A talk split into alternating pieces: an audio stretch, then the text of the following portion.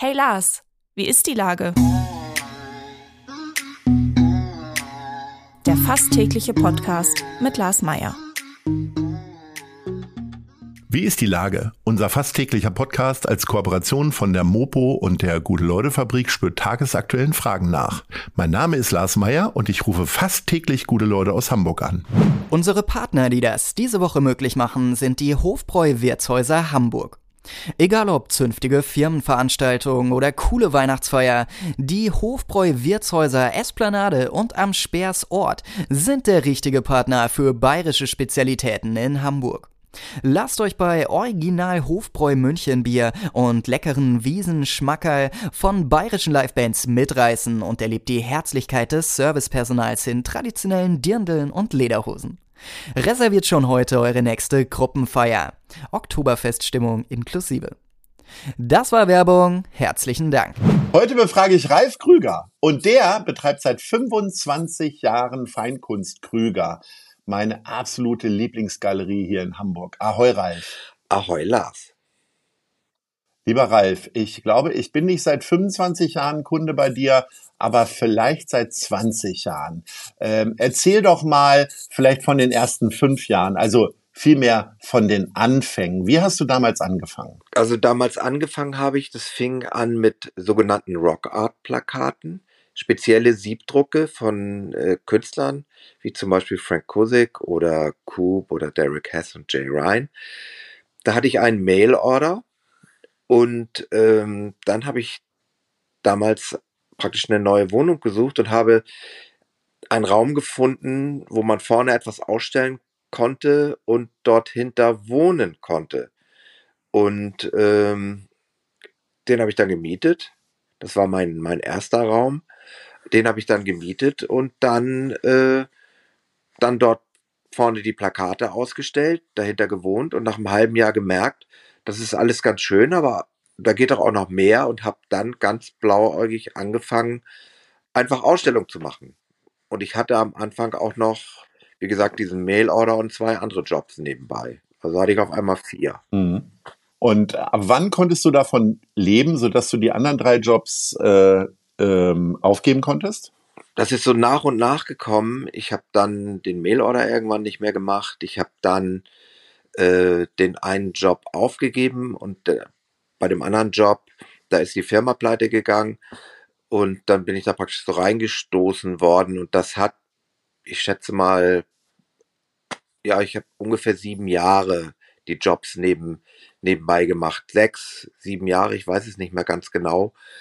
Und das war praktisch aber auch ein guter, ein guter Startpunkt irgendwie so. Ich glaube, von 0 auf 100 anfangen ohne finanzielle Mittel im Hintergrund, da wird's dann schwer.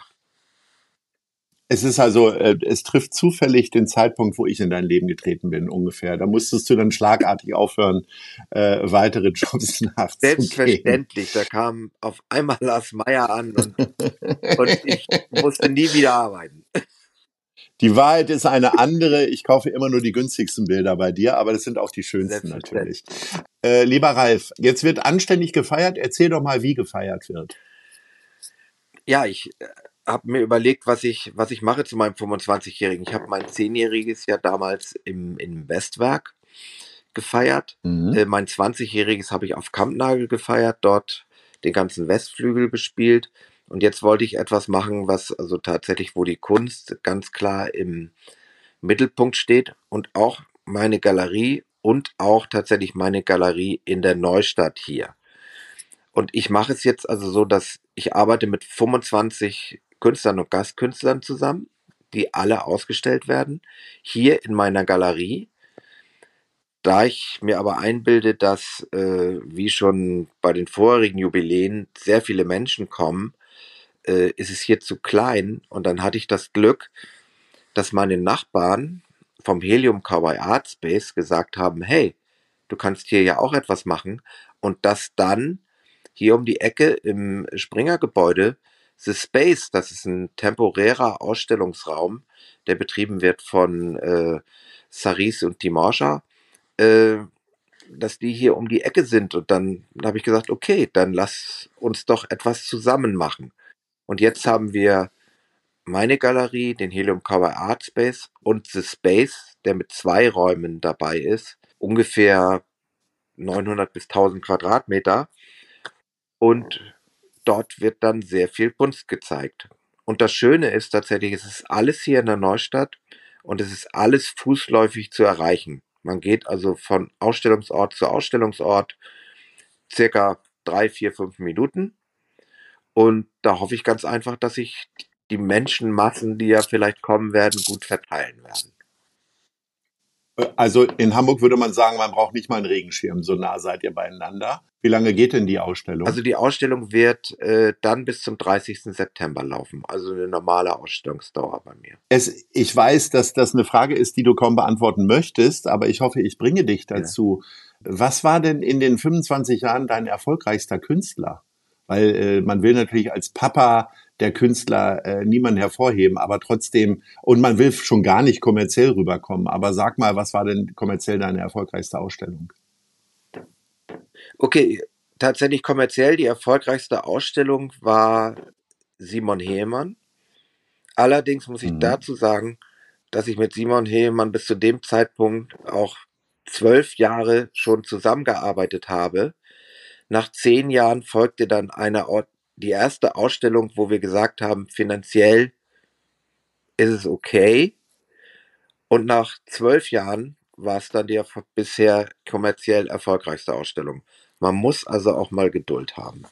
Hast du in 25 Jahren ein Gefühl dafür entwickelt, ob du eine Ausstellung machst, um anzuecken und um selber irgendwie vielleicht auch ein, äh, ein Statement zu setzen? Oder ob es auch kommerziell erfolgreich ist? Oder geht geht nur beides zusammen für dich? Nee, es geht überhaupt nicht beides zusammen oder muss überhaupt nicht beides zusammengehen. Also ich habe ja schon zweimal Ausstellungen gemacht mit äh, verschiedensten Künstlern. Einmal aus dem damals aus dem äh, Studios im Bärenweg und einmal mit Künstlern aus Rothenburgs Ort, die beide äh, die Ateliersituation der Künstler hier in Hamburg beleuchten sollten, die ja nun nicht besonders großartig ist. Dazu habe ich mich also irgendwie geäußert. Und ähm, kommerziell ist lange nicht immer alles erfolgreich. Also sonst hätte ich ja zum Beispiel wie eben mit Simon Hemann ja gar nicht so lange an ihm festgehalten. Also das ist einfach so, dass ich an diesen Künstler geglaubt habe und irgendwann zahlt sich dann vielleicht auch aus. Gibt es einen bekannten Künstler, den du selber vielleicht nicht entdeckt hast oder den du leider nicht gekriegt hast, weil du vielleicht nicht das richtige Angebot hattest? Es gibt ja auch ein paar Künstler wie Daniel Richter, die hier in Hamburg quasi groß geworden sind ja. und dann nach Berlin gegangen sind. Gibt es so einen Namen? Also wenn wir Daniel Richter ansprechen, äh, Daniel Richter hat zum Beispiel auch, das kann man glaube ich einfach mal so erzählen, äh, sehr früh mal etwas von Stefan Marx gekauft bei mir, der ja bei mir angefangen hat und der jetzt aber hier auch schon in der Hamburger Kunsthalle zu sehen war gab tatsächlich einmal die Möglichkeit, da habe ich noch in meiner alten Heimatstadt in Rendsburg gewohnt. Da wollten wir tatsächlich in Hamburg jemanden besuchen, einen Künstler.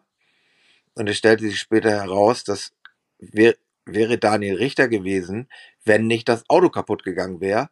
Also insofern habe ich Daniel Richter nicht sehr früh kennengelernt. Und als ich ihn dann kennengelernt habe, da war es schon zu spät. Aber es gibt, es gibt ja gerade äh, in der ARD, und da mache ich gerne für die Mitbewerber mal ein bisschen Werbung, diesen Banksy-Podcast. Und äh, Banksy ist ja auch mal hier in Hamburg gewesen, hat ja unweit von dir ein Bild hinterlassen. Äh, wie sehr hofft man als Galerist genau so jemanden mal vertreten zu dürfen, der dann irgendwann komplett explodiert? Oder hast du dich davon frei gemacht in deinem hohen Alter? Vielen Dank, dass du auf mein Alter ansprichst.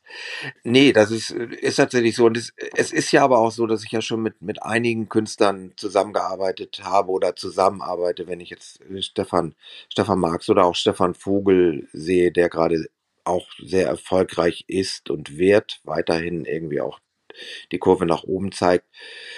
Da ist man, da ist man dann schon tatsächlich froh. Und natürlich gibt es auch äh, Möglichkeiten, die man die man dann vielleicht vertan hat. Ich denke zum Beispiel, ich hatte sehr, sehr früh Kontakt zu Shepard Ferry. Äh, Obey sagt vielleicht den Leuten etwas. Das ist jemand, der auch dieses berühmte Obama-Plakat gemacht hat, der wirklich durch die Decke gegangen ist. Von dem habe ich, glaube ich, das dritte Plakat, was er überhaupt gemacht hat in meiner Sammlung. Und äh, da hat man aber irgendwie so die, ist nicht weiter verfolgt. Und da kann man sich jetzt natürlich äh, den Kontakt nicht weiter verfolgt. Da kann man sich jetzt natürlich tausend Jahre drüber ärgern. Aber so ist es eben. Ich bin auch so ganz zufrieden.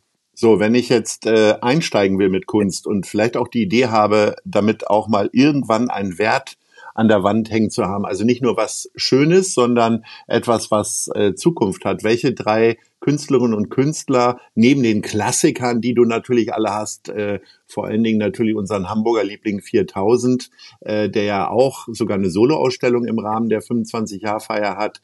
Äh, aber welche drei würdest du nennen, wo du sagst, hier, pass mal auf, ihr Banausen, achtet mal auf die drei?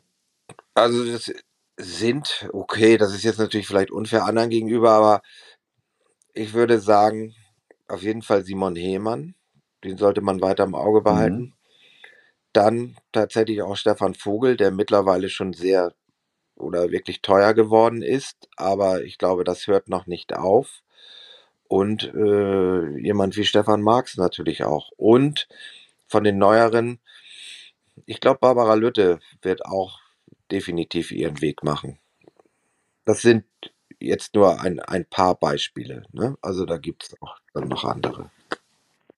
Vielen Dank, lieber Ralf, für diese Anlagetipps. Äh, ist denn, äh, bist du bereit für unsere Kategorie? Nice. Oder Scheiß. Ähm, darfst also sagen, was dir besonders gut oder besonders schlecht gefällt in diesen Tagen. Erzähl mal, was ist es? Ich habe mir ein bisschen Gedanken darüber gemacht und bin tatsächlich jetzt nicht unbedingt auf eine spezielle Institution gekommen oder so. Ich wollte einfach nur sagen, nice finde ich einfach wirklich äh, trotz aller Fehlerchen, die man immer wieder findet, äh, die Stadt Hamburg, weil ich mich hier wirklich sehr, sehr wohl fühle.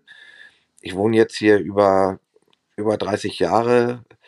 Ähm, ich finde es eine großartige Stadt. Gerade die Neustadt, wo ich hier wohne, äh, und auch meine Galerie habe, ist äh, für mich einfach ein fantastischer Ort zum zu leben und zu arbeiten. Und äh, ja, ich fühle mich in Hamburg einfach sauwohl.